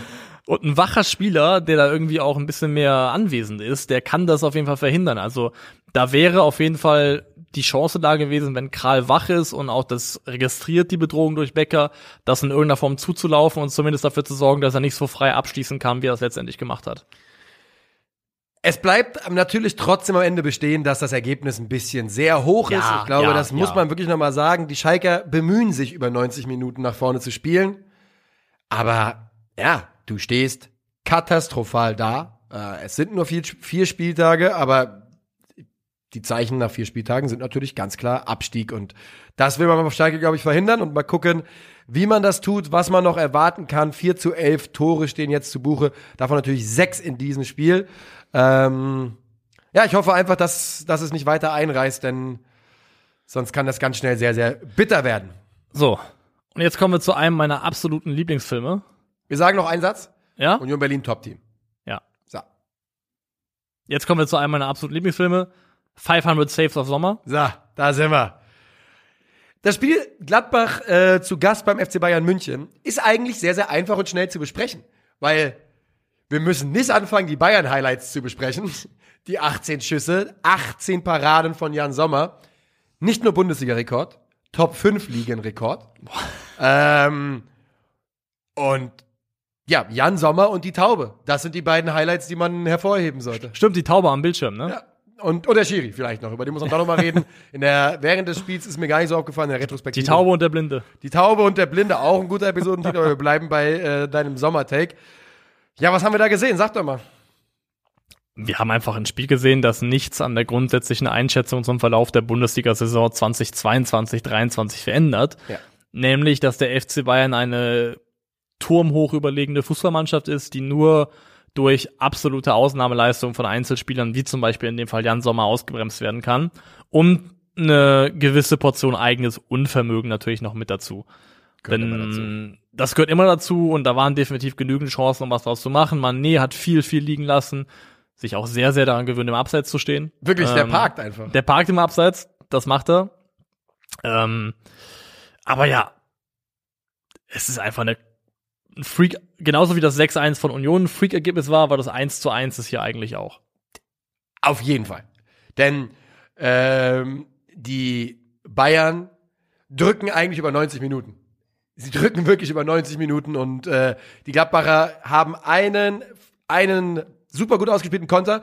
Auch interessant, das ist Einwurf und den Einwurf Volley von Kramer direkt Vollgas nach vorne. Definitiv war das Absicht. Das war genauso einstudiert, denn Aber Tyram startet Darf schon. man das als super gut ausgespielt bezeichnen? Ist nicht einfach nur ein krasser Nee, Fehler von Upamecano?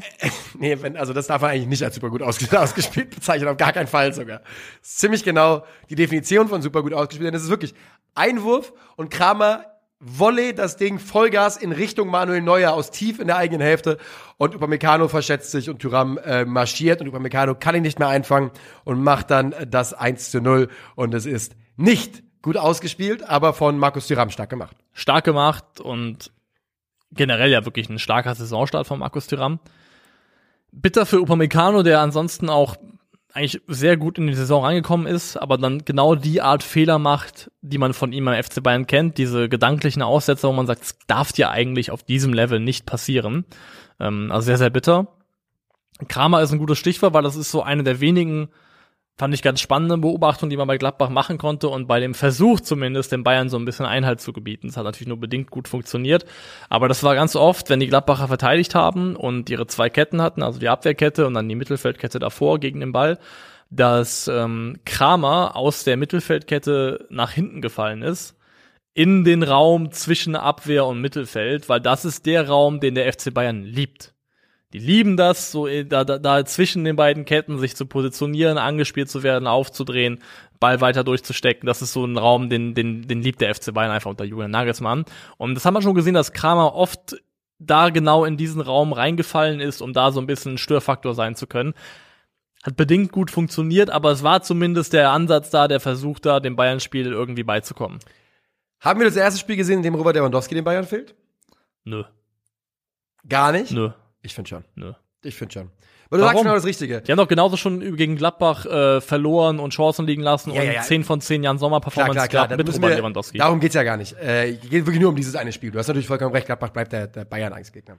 Ich glaube, erstmal war das trotzdem, trotz alledem, wirklich nochmal ein Qualitätsspiel der Bayern. Denn gegen eine Mannschaft, die dir so bewusst alles wegnehmen will, was du, wegnehmen will, was du, was dich stark macht, ähm, trotzdem die Wege zu finden, ist einfach gut. Ich glaube, die Körperlichkeit von Robert Lewandowski hat in Einzelsituationen da wirklich, wirklich gut geholfen, denn ähm, manchmal konntest du es eben mit Tempo und Technik nicht lösen. Also, was ich mitgehen würde, ist, dass ein Stürmer vom, vom Typ Robert Lewandowski, also von der, ein körperlicher Stürmertyp, der hätte grundsätzlich geholfen. Weil sonst hätten sie auch am Ende nicht Matthijs de Ligt da vorne reingeworfen. Ja. Das ist kein gutes, das ist nicht toll. Das ist nicht so toll. Ja. Das ist nicht so toll. Das, das würde ich mitgehen, dass es per se Robert Lewandowski ist, der da gefehlt hat. Das würde ich nicht ganz unterschreiben. Ja gut, das ist halt der, der den sie, das ist halt der, der Ja. Stürmer vom Körpertyp Robert Lewandowski, Ja. der zehn Jahre da gespielt hat. Das, so, so wird da natürlich der Schuh draus. Ähm, es ist eine Wahnsinnsshow von Jan Sommer, das muss man einfach nochmal so ganz Genau, das muss man nochmal nicht hervorheben. Also wahrscheinlich die beste Torwartleistung, die wir in der Bundesliga jemals gesehen haben. Punkt. Das ist es wahrscheinlich. Und er ist einfach auch so ein dermaßen krasser Big Game Player, Jan Sommer. Auch Also bei ja, der EM ja immer. Genau, auch bei auch für die Schweiz. Also Ja. der ist wirklich in großen Spielen, was der aus sich rausholt. Also ich glaube, wenn du Jan Sommer mit derselben Athletik, Dynamik, Sprungkraft hättest und ihm fünf Zentimeter mehr schenkst, dann reden wir von einem All-Time Goalkeeper. Also Ja. das ist wirklich krass, was der rausholt. Ja, ähm, Und das als so sympathischer Typ obendrauf, das war am Freitag ein Wahnsinnsspiel. Die Münchner machen aber den Ausgleich. Musiala, der eingewechselt ist, findet Leroy Sané. Der Angriff kommt über links. Auf engstem Raum Musiala findet genau den, den Ball, wie er ihn durchstecken muss. Und Leroy Sané ähm, verdeckt, schwer zu sehen für Jan Sommer, macht ihn rein, belohnt sich da selber. Für ein sehr starkes Spiel. Für ein sehr starkes Spiel, genau das. Denn ähm, Sané, der, der hat auf jeden Fall die, die Signale gehört, sage ich mal. Und seine äh, die Formkurve im richtigen Moment angekurbelt. Hörst du die Signale, die Banksignale? Ja, so ist es. Leroy, hör die Signale. Ähm, so geht dieses Spiel 1 zu Wo 1 kommt das aus. eigentlich her? Hört ihr die Signale? Also das ist Völker hört die Signale ist so ein alter so ein altes Arbeiterlied. Ach Auf so. zum letzten Gefecht die internationale erkämpft das Menschenrecht. Wir haben nämlich immer, okay, weil wir haben immer früher nur, wenn wir, wenn wir zum, äh, zum Trinken verabredet waren oder zum Feiern, haben wir immer gesungen, hört ihr die Signale, die Saufsignale. Das war, Das ist eine, eine eigene Interpretation einfach. Mach mal zu das Samstagabendspiel, denn wir sind ja auch schon wieder zeitlich, glaube ich, weit drin, ne? ja, Stunde fünf, Stunde, Stunde fünf, fünf, gut, also äh, gut unterwegs. Easy. Ich würde sagen, wir gehen zum ersten Samstagspiel und das könnte das Spiel sein, über das wir am wenigsten reden. Ja, es ist Sonntag, aber ja. äh, Sonntag. Es geht um den FC gegen den VfB. Und äh, Sascha Kalajdzic steht nicht im Kader. Sein Ersatz soll ja Luca Pfeiffer werden. Über den gibt's noch mal was zu reden gleich. Luca Pfeiffer? Ja, Luca, ne? Ja. Ähm, Silas scheitert mehrfach. Der VfB Stuttgart ist in der ersten Halbzeit die bessere Mannschaft. In der zweiten Halbzeit kriegt Luca Pfeiffer eine absolut hirnrissige rote Karte. Weiß er auch selbst, hat er selber so gesagt. Ja. Das Spiel kippt dann in Richtung 1. FC Köln. Die machen auch kein Tor und viel mehr kann ich nicht sagen zu dem Spiel. Ja, kippen ist auch nur bedingt, weil der FC war sowohl bei 11 gegen 11 als auch bei Überzahl wirklich schwach nach vorne. Also offensiv war das Europamüdigkeit. Europamüdigkeit. Die waren nach vorne wirklich blass, da kam wenig zusammen. Meistens waren es Zufallprodukte. Es gab dann hinten raus in der Nachspielzeit nochmal einen sehr guten Abschluss von Jan Thielmann, wo Müller eine ganz tolle Parade Ey, wenn er zeigt. das zweite Spiel so äh, zum Unentschieden dreht in der letzten Sekunde mit so einem Schuss, da flippe ich aber auch raus. Ja, also ansonsten muss man echt äh, sagen, Fall dass der VfB rein von den Anteilen ja die bessere Mannschaft war. Ja. Also auch was die Klarheit der Torchancen anging, definitiv diejenigen gewesen sind, die näher dran gewesen wären, hier drei Punkte mitzunehmen. Gerade die, so die ersten 20 Minuten, da hätte es einfach schon 1-0 stehen können. Ähm, dann, ja, hinten raus geht es eben einfach ein bisschen, Ja. Bisschen dann verloren, wenn du halt so lange in Unterzahl spielst. Aber ich kann dir nicht viel sagen. Silas scheitert mehrfach. Ähm, das war so ein bisschen der, derjenige, der viel der Angriffslast übernommen hat, die, ähm, die offen war. Und wenn sich jemand darüber ärgern muss, dann der VfB. Ich meine, Stefan Baumgart hat natürlich wieder mal geschafft, so zu tun, als hätte die Kölner am Ende einen Sieg verdient gehabt, weil Jan Thielmann einmal aus der vierten Reihe abzieht. ähm, aber so war es nicht. Und was stehen bleibt, ist eben, der VfB kann sich ein bisschen ärgern. Es fühlt sich so ein bisschen an wie so eine Saison, wo wir jetzt noch äh, wochenlang sagen, der VfB zeigt gute Ansätze und irgendwann ist Mitte April und Stuttgart ist 16. Oh, und wir nicht. fragen uns, wie das eigentlich passiert ist. Ja. So fühlt sich das gerade so ein bisschen an. Also Drei Unentschieden, eine Niederlage, noch ohne Sieg. Ähm, die einzigen anderen Mannschaften stehen auf 15, 16, 17, 18, die das haben. kein gutes Zeichen. Kein richtig gutes Ich würde auch sagen, wer für sein Bundesliga-Debüt, glaube ich, in der Startelf zumindest ähm, ordentlich unterwegs war, war der gute Erik Martel, Martell, Ja, der ab und an etwas unsauber und ein bisschen hektisch war, wenn er den Ball am Fuß hatte, aber vor allem defensiv, das ist ja auch, glaube ich, das, was er, warum er geholt wurde, weil er das schon jetzt sehr, sehr gut kann. Fünf von sieben Duellen am Boden gewonnen, ich glaube in der Luft alle, sechs Balleroberungen gehabt, also ein ordentliches Spiel gegen den Ball gemacht und in einem insgesamt schwachen FC-Team würde ich sagen, noch einer der kleineren positiven Lichtblicke gewesen. Aber Stuttgart ja, also, weil es, es ist die Blaupause vom letzten Jahr. Das, ich, ich erinnere mich daran. Gute Ansätze, hier und da sieht's gut aus, eigentlich ist mehr drinne. Und das hat sich dann über Wochen und Wochen durchgezogen und irgendwann war das einfach der Modus, in den der VfB gefahren ist. Und dann, ehe du dich versiehst, ist es halt wirklich einfach mitten in der Saison und du steckst knietief im Abstiegskampf. Wir hoffen, dass es dieses Jahr nicht so läuft beim VfB Stuttgart. Ähm, was dagegen spricht, ist einfach, dass andere Mannschaften nicht mal diese Ansätze zeigen, die weiter unten stehen aktuell. Oder Ja. zumindest keine guten Ansätze. Ansätze zeigen alle irgendwie und wenn es nur ein Hahn ist. Ähm, wir gehen weiter. Das äh, letzte Spiel vom Sonntag. Oh, da hast du dich gefreut. Alter, ich meine, das war der erste Bundesliga-Sieg seit März. Natürlich habe ich mich da gefreut. Eintracht Frankfurt schlägt Florian Kofeld mit vier. ich will einfach nur noch mal Bremen-Fans nochmal ärgern. 4 zu 3 Auswärtssieg in Bremen für Eintracht Frankfurt. Ein verdienter Sieg. Und Keine äh, Sorge, den Namen Florian Kofeld werde ich gleich auch nochmal erwähnen. Okay, da bin ich gespannt drauf. Sehr, sehr schön. Das gefällt mir aber jetzt schon. Ähm, die Eintracht spielt in Viererkette. In der Viererkette, die wir schon gesehen haben, äh, gegen, naja, war es denn letzte Freitag? Wer war es denn? Wir haben es noch wir haben es zusammen hier geguckt. Köln. Köln, da haben wir es wieder. Gerade noch Seitenhieb ge- gemacht davor, ja. Ähm, Luca Pellegrini, Ivan Dika, Tuta und Christian Jakic. Und die Offensive vorne, über die muss man reden, denn da spielen Muani, Götze, Lindström und Kamada zusammen. Und das hat in Phasen brutal viel Spaß gemacht. Ja, wirklich sehr viel Spaß gemacht. Also da haben einige Jungs endlich mal nah an dem Level performt, was man von ihnen auch erwarten würde tatsächlich für Eintracht Frankfurt. Also Kolomani war wieder saustark. Ja. Der hat ja ein Tor, genau, das erste Tor, das 1 zu 0 durch Mario Götze vorbereitet, über die Außen an die Grundlinie gegangen und dann da eben clever zurückgelegt. Macht dann auch noch selber nachher ein eigenes Tor, wo er auch also ein bisschen Glück hat, glaube ich, aber trotzdem die Art und Weise, wie er ins Dribbling geht, wie er an den Leuten vorbeigeht, das ist so schwer zu verteidigen. Also kann man jetzt schon sagen, wir haben heute das Thema, das. Thema Stil, Stil, Stiltransfers zieht sich so ein bisschen durch die Folge durch und Kolumani ist definitiv einer davon. 100 Prozent. 100 Prozent, der Mann ist instant einer der, der allerbesten Spieler bei Eintracht Frankfurt und ein Spieler, der in der Bundesliga wirklich richtig für Furore sagen können. Du sagst, es ist ja nicht nur die Art und Weise, wie er sein Tor erzielt, es ist ja auch das Selbstverständnis, das zu können, das, das Selbstvertrauen, das zu können. Mario Götze macht sein bestes Spiel für die Eintracht bis jetzt, zumindest in der Bundesliga. Ähm, Jesper Lindström belohnt sich endlich mal, nachdem er auch in diesem Spiel wirklich wieder zwei Dinger oder zumindest eine Großchance wieder liegen lässt im 1 gegen 1.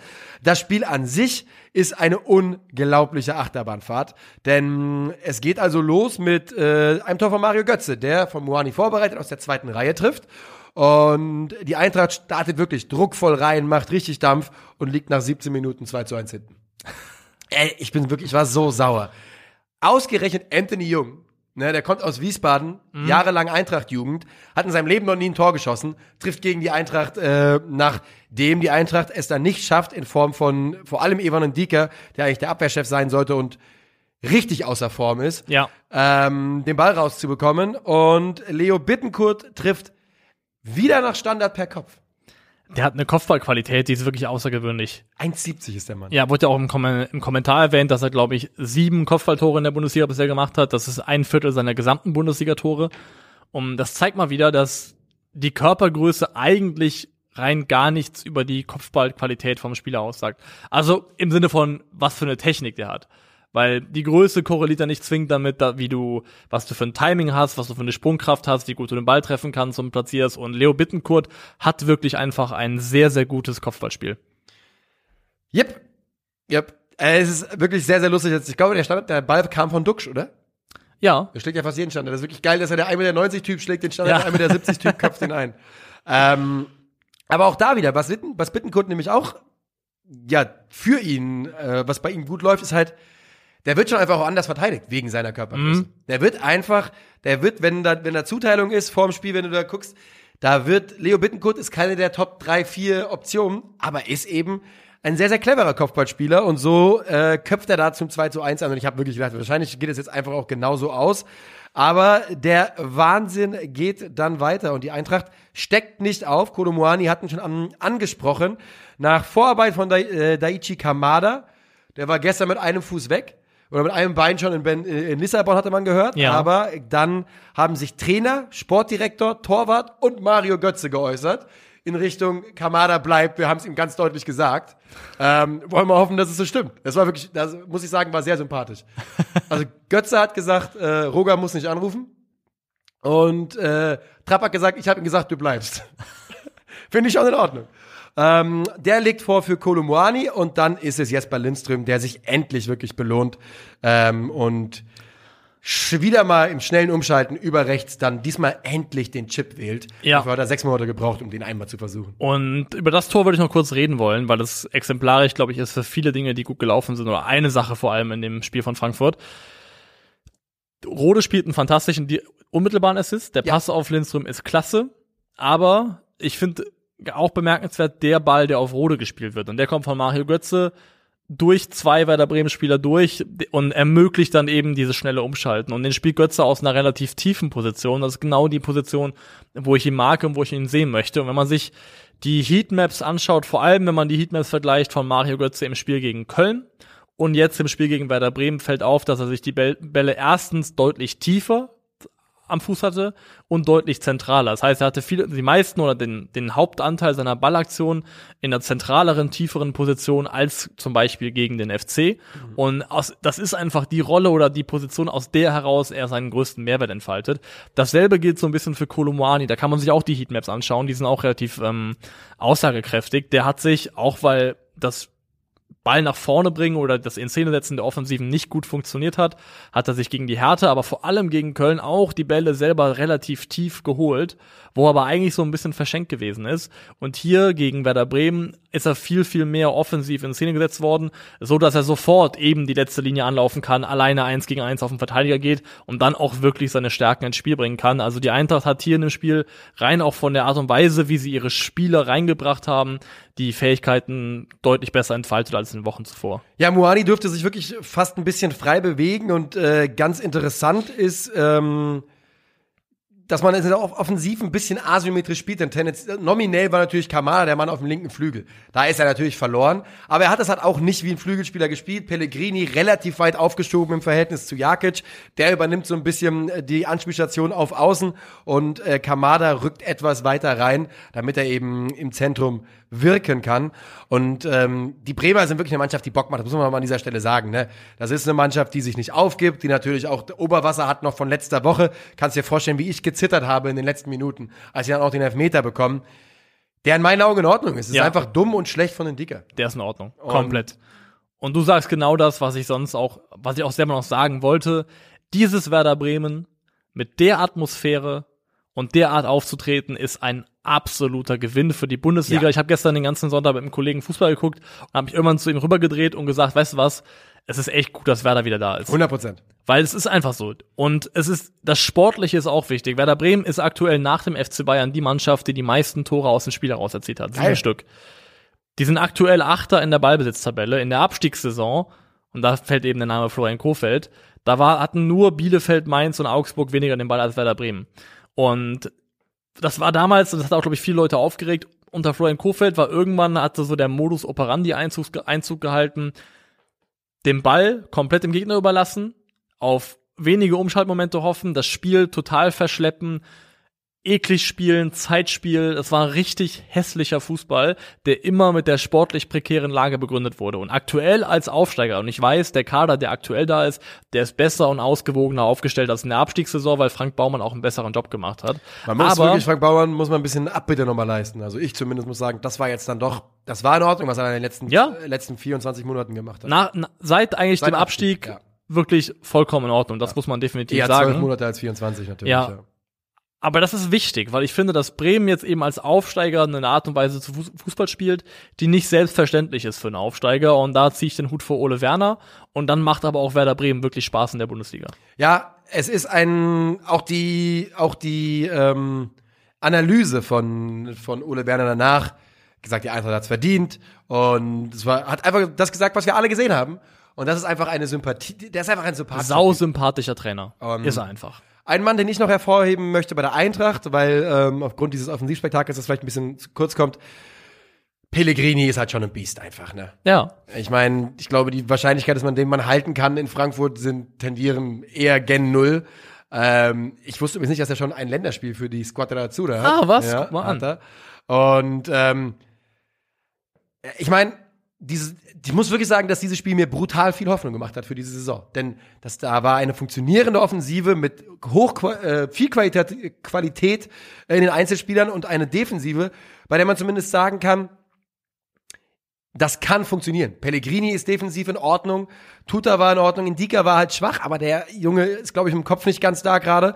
Und vielleicht passiert ja noch was auf der Rechtsverteidigerposition, auch wenn Christian Jakic tatsächlich gar nicht so schlecht war. Nee. Aber ist Aurelio Butter einfach Null-Thema? Oder wie, wie, also wie ist Aurelio Butter hat ja nun ähm, eine Verletzung, die sehr seltsam ist. Also wird er wohl frühestens im September jetzt ja. ins Training wieder einsteigen. Und ist natürlich schon der prädestinierte Spieler für, für die Rechtsverteidigerposition. Ich habe nicht genug von ihm äh, gesehen, um irgendwas endgültig zu Aber es- sagen. Fühlt sich latent nach so einem Transfer an aus der Kiste. Wir wussten noch nicht, dass wir Champions League spielen, oder? Das würde ich wohl auch unterschreiben, ja. Ich meine, er hat gegen uns gespielt letzte Saison, da hat man ihn mal ein, zwei Mal sehen können. Das ist ein sehr, sehr schneller Spieler mit Drang nach vorne. Ähm, könnte auch eine Überraschung sein, aber ja, wir werden, wir werden es erleben auf jeden Fall. Elf des Spieltags. Da sind wir. Und dann sind wir durch. Im Tor Jan Sommer, wie könnte es anders sein? Wirklich Honorable Mentions, Riemann, Kobel, sehr gute Spiele gemacht. Viererkette, Frimpong, Unions Döki, Matthias Ginter und Bremens Anthony Jung, der trotz Pleite wirklich sehr, sehr gut war. Kann übrigens nicht behaupten, dass ich irgendwas wusste über Döki vor diesem Spiel.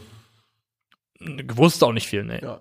Ähm, dafür sehr gut gemacht. Doppelsechs bestehend aus Sali Oeschern und Dennis Geiger. Dann drei Jungs davor, Geraldo Becker, Christopher Nkunku und Leroy Sané. Und vorne in der Spitze Frankfurts Kolumwani.